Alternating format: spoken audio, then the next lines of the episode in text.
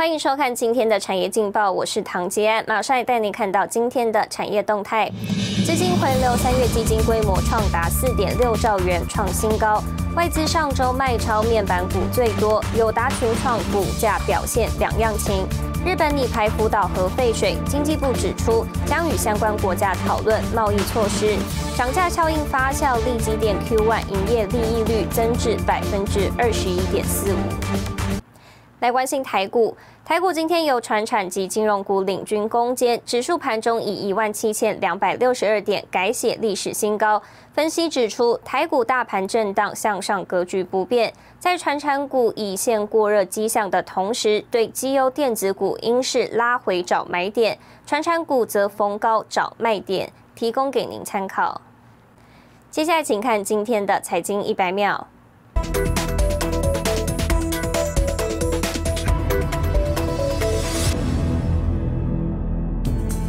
台湾 IC 晶片设计大厂联发科拓展高阶技术再有进展，新一代五 G 旗舰晶片传由原本外界预期的五纳米制程生产，升级到四纳米，同时开出三纳米产品，成为台积电四纳米和三纳米的第一家客户，量产进度可望与苹果相当。这是联发科旗下手机旗舰晶片第一次在先进制程导入上与美国高通并驾齐驱，甚至超越。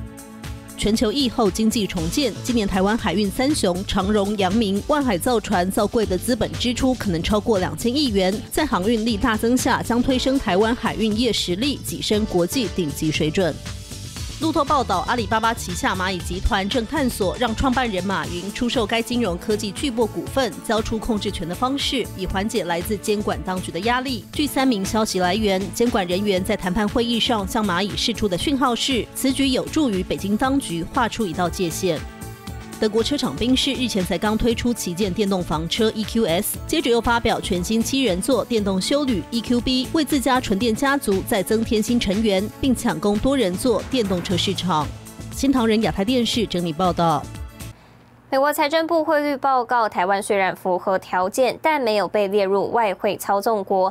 央行总裁杨金龙今天在国会指出，美国方面持续沟通，双方互动良好。今年已经两次试训美国财长耶伦，他认为美方也有参酌部分台湾提出的建议。那边讨论情况怎么样？央行总裁杨金龙心情明显不错。美国财政部四月十六号的外汇报告，台湾符合三大汇率操纵评估标准，但没有指定台湾是外汇操纵国。央行沟通策略明显见效。啊，那个财政部长 Allen 哈，他很务实的，他很周延的。有跟他们联联系吗？哎，有有有有，密切联系。哎，密切联系。我们今年试训的话，大概有呃有有两次左右。杨金龙今年两次试训美国财政部长耶伦，向美国方面表达立场，包括台美贸易连结度高，科技产品需求激增，与外汇操纵无关。尤其美国 QE 政策下，干预汇市对小型开放经济体是必要工具。疫情更是导致特殊情况。针对新台币汇率被低估的说法，央行也表达不同观点。我想我们所提出来的一个观点啊，应该他应该是可以接受的。是。哦，那第二个呢，就就汇率的这个部分呢，我总觉得啊，他也应该是可以理解我们的立场。从他的一个发布的一个结果来看呢，我总觉得呢，似乎是他好像也有参采我们的一个建议。杨金龙幕后穿针引线，鞠躬甚伟。不过，另一项话题席卷而来。四月六号，中央银行前理事以及两位现任理事出书批评前总裁彭淮南的任内低利政策，压低汇率，助长台湾高房价，妨碍产业升级。尤其现任副总裁的陈南光撰文写序，掀起中央银行内部查户风暴。请问你任期到什么时候？你这一任任期？我我大概还有这不到两年。不到两年，这个才是重点呐。项庄舞剑，自在阳宫啊！自在阳宫，你这个位置哦，你小心哦。我们也可以来啊，来就是说是互相来讨论哈。那这个事情呢，也不必要就是说是用这种方式。外传二零二三年总裁之争已经开打，更引起金融圈讨论。不过杨金龙对此态度低调，他说自己从没有为了总裁这个位置布局。他日前发出公开信，认为该书中许多观点需要沟通，而且是有所误解，鼓励央行同仁持续往前努力。对于外界的评论，他予以尊重。新台电视胡宗汉、沈伟彤，台湾台北报道。带您看到今天的国际重要财经报纸信息。彭博社：比特币周日突然崩跌百分之十五，幅度创下七周来最大。金融时报：天然气发电是否列入绿色产业投资？欧盟国家态度仍然分歧。华尔街日报：美国太空总署宣布二十九亿美元与 SpaceX 签约，委托打造太空船重返月球。日本产经新闻：日美首脑会谈将合作建立半导体供应链。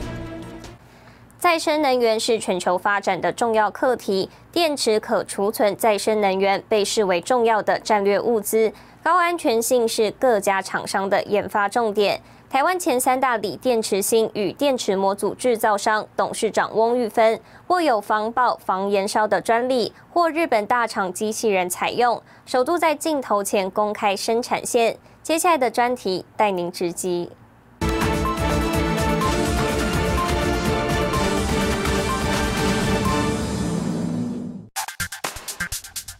各国陆续在电动车、大型储能设备展开布局，能源需求跟着攀升。研调机构推估，锂电池产业规模，二零二五年总产值达五兆美元，之后每年产值约增一点五兆美元。尤其现在的储能柜，那个都是 megawatt hours 起跳的，那那能量很高，那一烧起来，那整个天空都是黑的。所以呢，我们认为电池的安全就不在话下，就是第一要考量的。如何提高电池的高安全性，成为各家厂商的研发重点，带您直击全台第一家全自动化软包电池生产线。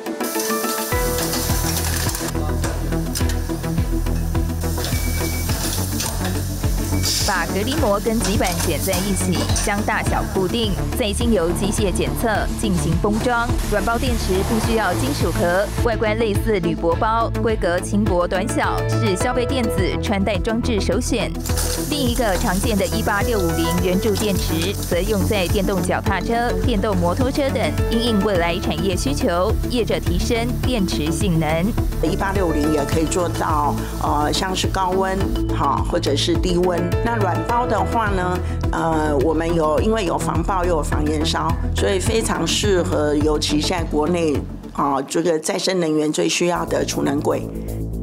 董事长翁玉芬以电池安全为己任，与工研院合作，将防爆高安全性的锂电池专利材料 Stoba 结合公司二十多年电池组装经验，成功开发电池模组，或日本大厂导入机器人应用。印度呢，呃，也很多很大的财团都有找我们，啊，要技术合作。那我们也觉得非常有信心的，应该可以寄转给他们。再生能源是全球的重要课题，电池可储存再生能源被视为重要的战略物资。台湾如果要讲下一个护国神山，我想锂电池绝对是排第一。我预估未来三十年，我觉得我们应该是比我们的研发实力好，跟我们的技术。翁玉芬坚持品质，从电池芯到电池模组，在台湾一条龙生产，目前产能有1.24 GWh，为全台前三大。可能联想，翁玉芬原本的工作是财会人员，二十年前因缘际会下接触电池产业，为他带来全新的人生体验。最主要是我喜欢这个产业，我喜欢这个工作，因为我觉得对人类社会有贡献。如果你卖。卖给人家电池会把人家的身家性命哦做了一些伤害，那你怎么半夜睡得着？十六年来，我们没有这一颗电池在外面烧起来，那这个就是嘿，我可以睡得很好 的主要原因。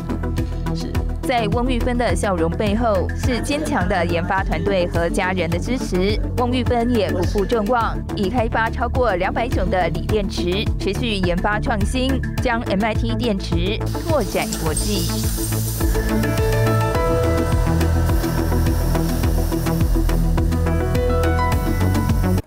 带您看到明天四月二十号星期二有哪些重要的财经活动。